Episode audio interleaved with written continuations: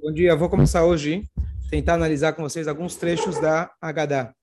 A é feita na noite de Pesach, aqui fora de Israel a gente lê as duas noites e a gente estava aqui conversando outro dia que tem que ser de uma maneira dinâmica para que as pessoas não adormeçam, principalmente os adultos.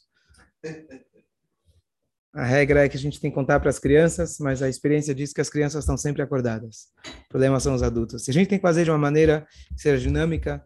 Então, as explicações vamos fazer hoje, mas na hora não dá tanta explicação. Não fica explicando muito, que senão você vai perder a, você vai perder a turma.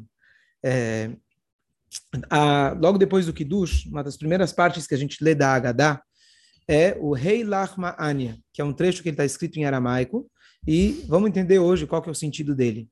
A gente canta Rei Lachma Anya, esse é o pão, Anya quer dizer pobre, Dia Halu Avatana, que nossos antepassados comeram Beara de Mitzrayim, na terra do Egito.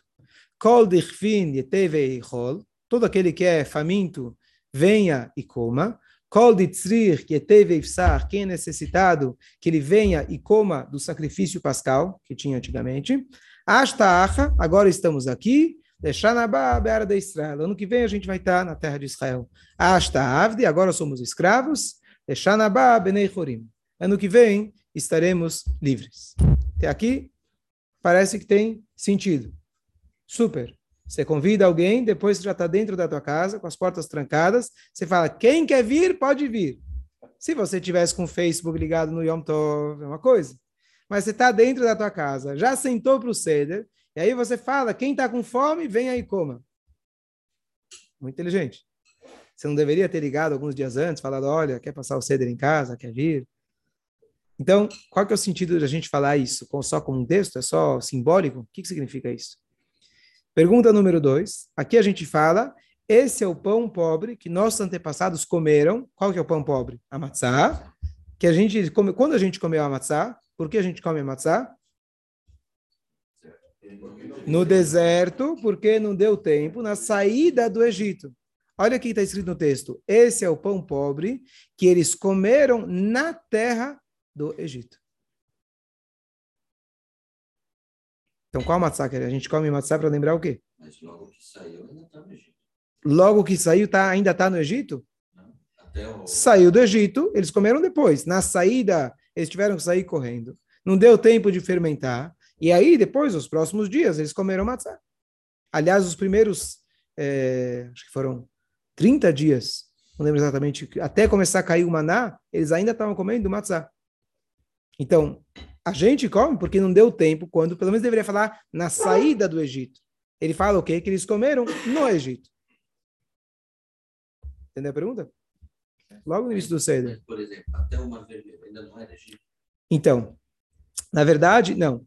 É, existia um lugar antes do Mar Vermelho que se chamava Piahirot, que esse lugar, quando a pessoa chegava lá, ele de fato poderia dizer, ele cruzou a fronteira e daqui não tem mais volta. Isso era logo antes do mar, que de fato demorou sete dias. Mas toda a ideia é que eles saíram da escravidão do Egito. Pode ser que geograficamente até se estendia o Egito um pouco mais, mas é na saída do Egito. Não é que eles comiam, na, na, do texto parece que eles comiam de maneira fixa, é isso que se alimentavam no Egito. Quando você fala Egito, você está se referindo ao quê? Ao Egito escravo. Então deveria falar na saída do Egito.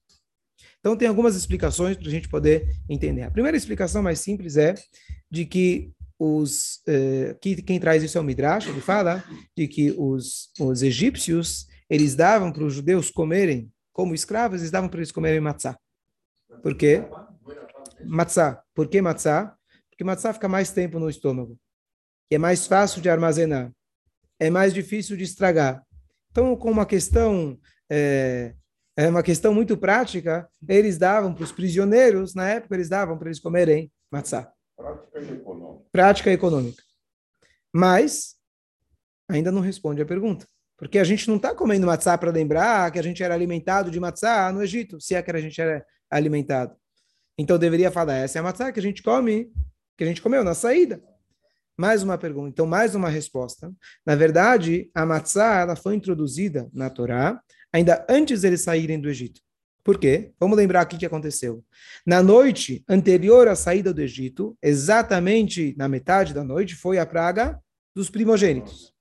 Antes disso, no dia no Rosh Chodesh, no dia 10, desculpa, no dia 10 de Nissan, Deus falou que cada um deveria pegar o seu carneirinho e prender no pé da cama e deixar ele guardado até a véspera, que seria, digamos, esse ano, na sexta-feira. E aí se faria o, a, o abate daquele carneiro, e naquela noite, vamos colocar, se fosse, se fosse esse ano, seria na sexta-noite, você deveria comer o carneirinho até a meia-noite. A meia-noite foi a praga dos primogênitos, e ao meio-dia do dia seguinte foi quando eles saíram do Egito. Então, o que acontece? A Torá fala que quando eles foram comer o sacrifício pascal, eles deveriam comer ele também com matzot. Então, antes ainda deles saírem, Deus já tinha ordenado que eles comessem antes da meia-noite com matzah. Tanto é que na época do Beit HaMikdash, essa mitzvah se perpetuou, que se comia, quando fazia o sacrifício, se comia o sacrifício junto com matzah. Hoje em dia, a gente come matzá e a gente come também matzá com matzá. Por quê? Uma matzá para lembrar, para lembrar não, pela obrigação de comer matzá, e a outra é para lembrar o sacrifício pascal. E a gente substitui o sacrifício, em vez de um bom churrasco, o churrasco você deixa um pedacinho, um osso queimado na queará. Mas para substituir alimento, comer o churrasco, você come uma matzá. Então, se está em falta de matzá, você come mais uma matzá. Então, Aqui seria mais uma explicação. Porém, ainda não é aquilo que a gente declara, de, declara mais para frente na Haggadah. Quando a gente chega mais para frente na Haggadah, a gente fala Pesach, Matzah, Maror, lembra? Aquela parte que a gente declara, declara, todo aquele que não diz essas três coisas, ele não cumpriu a mitzvah. O que, que ele tem que dizer? Pesach. Aí você explica. Pesach é porque Deus pulou, ele passou, passou pelas portas, não matou os primogênitos. Matzah é porque o pão não deu tempo de fermentar na saída do Egito. Então, a matzá que nós estamos comendo não é pela matzá que eles comeram no Egito, e sim pela matzá que eles comeram na saída do Egito. Tudo bem, tinha matzá como prisioneiro? Talvez tinha matzá, e tinha matzá de fato para a hora que eles comeram o Corban Pesach? Tudo bem, mas a matzá que está agora na nossa frente não é para lembrar nenhuma delas. Então a gente volta à pergunta, por que a gente começa a agadar contando que a gente come a matzá para lembrar a matzá que eles comeram no Egito, e não na matzá da saída do Egito. Claro a pergunta?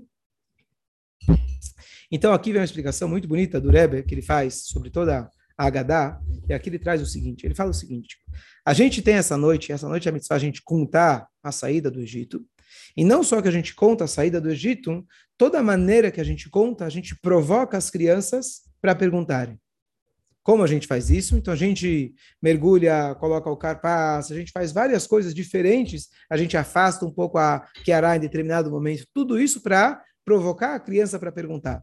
Só um esclarecimento importante. Hoje, você espera que a criança já chega da escola já sabendo que ela tem que perguntar, ela já estudou, já fez o ceder simbólico na escola, mas a ideia é, aqui a gente já tem uma, uma lição super importante na educação, que a gente pode aplicar mesmo que a criança foi na escola, que você tem que saber provocar a curiosidade da criança. É assim que a gente aprende. Dizem que a mãe do, do Thomas Edison, ela, quando ele chegava em casa, não sei se é verdade ou não, se é lenda, mas ela perguntava para ele não o que você aprendeu na escola, mas ela perguntava que pergunta você fez hoje na escola. Isso é muito mais importante do que falar, que conta o que você. Eu quero ouvir uma pergunta boa que você fez na escola. É isso que eu quero. Então você provoca a criança para. Então a gente tem isso já sistematicamente dentro do ceder, mas o sistemático da Torá é sempre para provocar a gente, para a gente tirar lá de dentro aquilo que a gente tem que fazer de maneira intuitiva. Então a gente deve esperar e causar com que as crianças se envolvam no Seder de tal maneira que eles tenham uma curiosidade de entender. Isso a cada ano pode despertar de novo de formas diferentes. Então o que acontece? Antes ainda de chegar ao Manishtaná, que são as famosas quatro perguntas, a criança, quando senta no ceder, vamos até supor, a criança não entende bem o que está acontecendo, mas ela sabe que nessa noite, por menos que ela conheça os detalhes, ela sabe que hoje a gente está comemorando a saída do Egito. Para isso não precisa saber muita coisa. Ela viu os pais se preparando, ela viu a preparação no ceder, viu a matzá, e ela pergunta o seguinte: Eu não entendo que festa é essa. Que festa é essa? O que, que a gente está comemorando? O que a gente está comemorando? Eu quero ouvir de vocês, que não são crianças. Liberdade? Liberdade? Somos homens livres ou não? Quem aqui é casado? Somos homens livres ou não? Se nós estamos comemorando a liberdade, por que a gente come o pão da pobreza? Porque nós, judeus, ainda estamos, ao longo de muitas gerações, sendo oprimidos pelos nossos inimigos.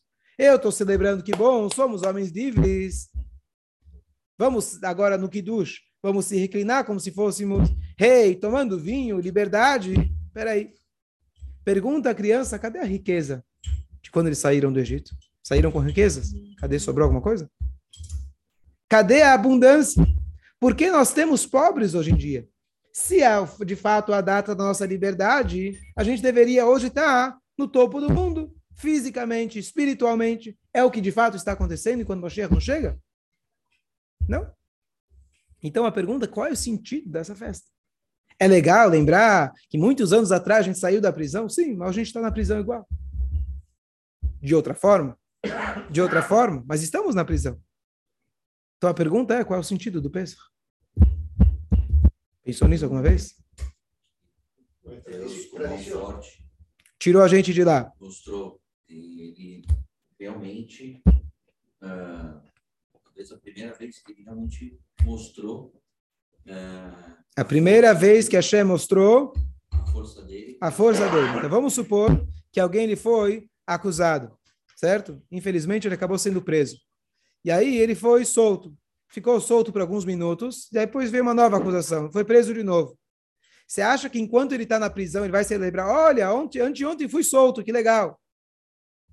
Foi solto, logo você voltou para a prisão. Eles saíram de lá, foram para o foram pro, pro deserto, ficaram lá 40 anos porque ficaram reclamando. Foram para Eretz Israel, tiveram momentos de glória, mas a maioria do, no, do nosso, da nossa história era opressão. A maioria da nossa história era galut em termos de tempo. Então, o que a gente está comemorando? Nascimento do povo judeu, né? Nascimento do povo. Tradição. que mais? Celso? Não somos mais escravos. Certeza? Ah, oh, oh, oh, repete, repete. Isso aqui foi bom. Vai, vai. Vai.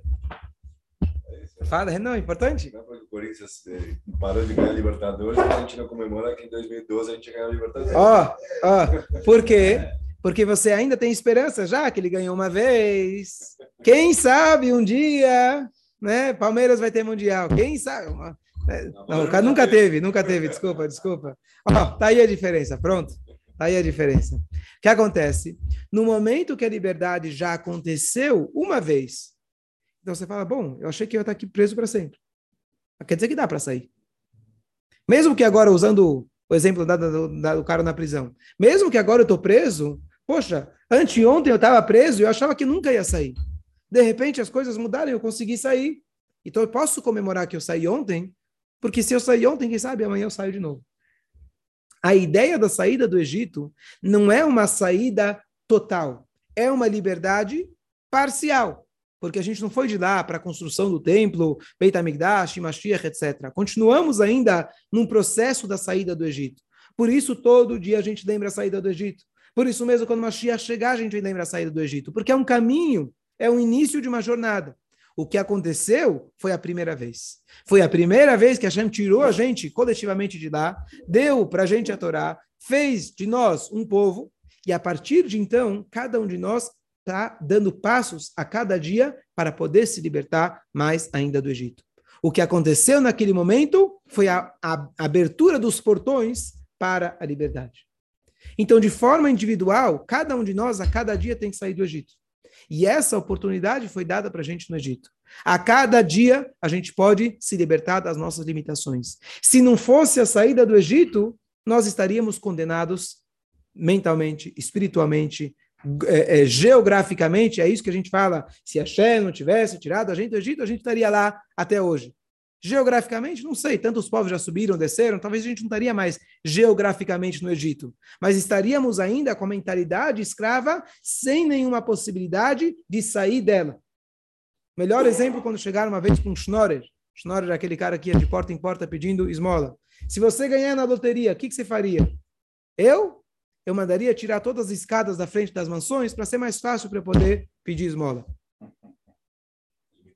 a limitação de mente é isso que Hashem ele deu para a gente a oportunidade, não quer dizer que todo mundo aproveita, mas a gente teve a oportunidade de que a cada dia, quando a gente lê o Shema Israel, quando a gente estuda a Torá, quando a gente se desenvolve no nosso a nossa, nossa aproximação de Hashem, nós temos a oportunidade a cada dia de sair do Egito. E é isso que a gente está comemorando. É completo. A gente fala, não, Ashta Acha, é verdade, esse ano estamos aqui. Mas deixar Nabá, no ano que vem, a gente vai estar lá. Significa, é verdade que ainda eu ainda estou limitado, mas eu já estou a caminho de Eretz Israel. Eu já estou a caminho da liberdade. E é por isso, então, a gente começa falando todo, todo aquele que é necessitado, venha e coma, venha e participe. Não é um convite. Claro que o convite você fez antes. Eu estou explicando para a criança, que somos nós a criança mais do que tudo, por que nós temos presentes aqui na mesa pessoas que não têm dinheiro, porque tem crise, porque tem problemas no mundo, porque tem guerras.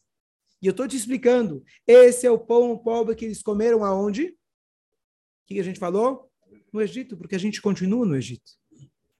É o claro que eles, a gente conhece a história que eles comeram na saída do Egito, mas ainda a gente continua no Egito. É um pão pobre.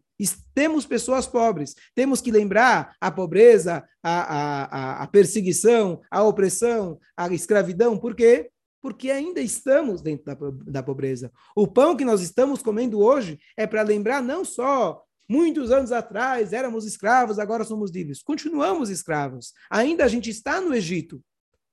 E por isso a gente tem pessoas com necessidades materiais e ainda mais espirituais. Por isso eu tenho pessoas que eu preciso chamar eles e falar: olha, vem comer aqui na minha mesa, não tem, sabe?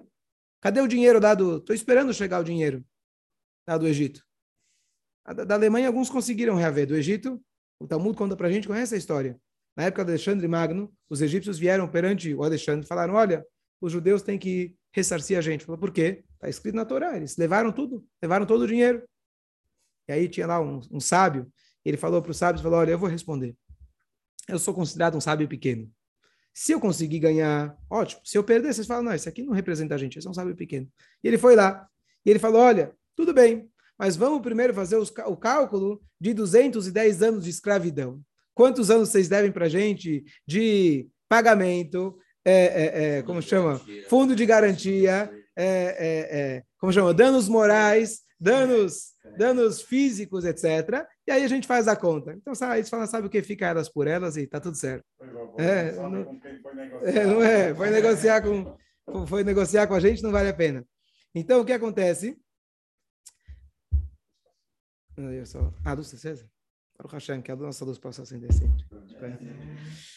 Então, a ideia, então essa introdução dessa frase, se a gente prestar atenção, é super profunda. Ela explica para a gente tudo o que a gente vai fazer nessa noite, porque nessa noite a gente tem um contraste. Por um lado, a gente lembra a pobreza, a gente come o maror, a gente come o pão pobre, a gente lembra da escravidão, e ao mesmo tempo a gente faz sinais de nobreza, de liberdade, tomar vinho, reclinar, se alegrar, comer uma refeição farta e assim por diante. Por quê? porque nós estamos justamente celebrando que, por um lado, somos escravos, mas a cada dia temos a oportunidade de sair e se libertar do nosso Egito. Então vamos ler agora a frase de novo. Rei hey, Lachmania, está aqui o pão pobre. O que quer dizer está aqui? Eu vou te explicar por que nós temos um pão pobre. Aqui a gente tem Diachalu Avataná, que nossos antepassados comeram, Beará de Mitzrayim, ainda no Egito. Que significa isso? Na saída, mas ainda continuaram no Egito. Portanto, aqueles que estão com fome, venham e comam. Aqueles que precisam fazer o Korban Pesach, venham e façam o Korban Pesach. Por isso, uma vez que eles nunca saímos totalmente do Egito, por isso ainda temos necessidades físicas e espirituais. Então, pergunta a criança por que a gente está comemorando. Então, você fala para ele, Ashta Acha. De fato, agora estamos aqui. Mas o ano que vem, a gente vai estar em Israel. O que, que significa isso? Uma vez que agora que Hashem tirou a gente do Egito, nós temos a oportunidade de hoje estar aqui, mas amanhã a gente já está em Eretz Israel, porque a gente está traçando uma jornada, a gente está passando por um caminho que começou lá atrás e a cada dia a gente está saindo. Hasta Avdi, aqui somos escravos, mas Lechanabá, no ano que vem, Benei Chorim, a gente vai ser livres. E como a gente fala, porque a gente fala Lechanabá Yerushalayim, o ano que vem Yerushalayim, não esse ano. A ideia é que no ano que vem você já chega, você já vai estar em Jerusalém. E a cada dia você tem que conseguir se superar, superar, superar e sair daquele Egito. O que ontem, o que ontem para você é liberdade, hoje ainda é para você Egito. Se aquilo que você se superou ontem, você já se deu por contente, então você ainda está no Egito. A cada dia você tem que dar um passo a mais e não permitir que a nossa mente fala, não, eu vou tentar tirar as escadas da frente da mansão para poder continuar esmolando. Então, quando a pessoa para e pensa, não, eu quero Mashiach porque eu vou ter saúde. Eu quero Mashiach porque porque eu vou ter liberdade material e espiritual, e mais ainda, Hashem, que está junto conosco no Galut, ele vai se libertar. A presença de Hashem vai se manifestar aqui nesse mundo. E como, como consequência, toda, toda a bonança vai ser abundante e a gente vai ter Mashiach, seja em breve. Amém. Amém. Dúvidas, comentários? O conceito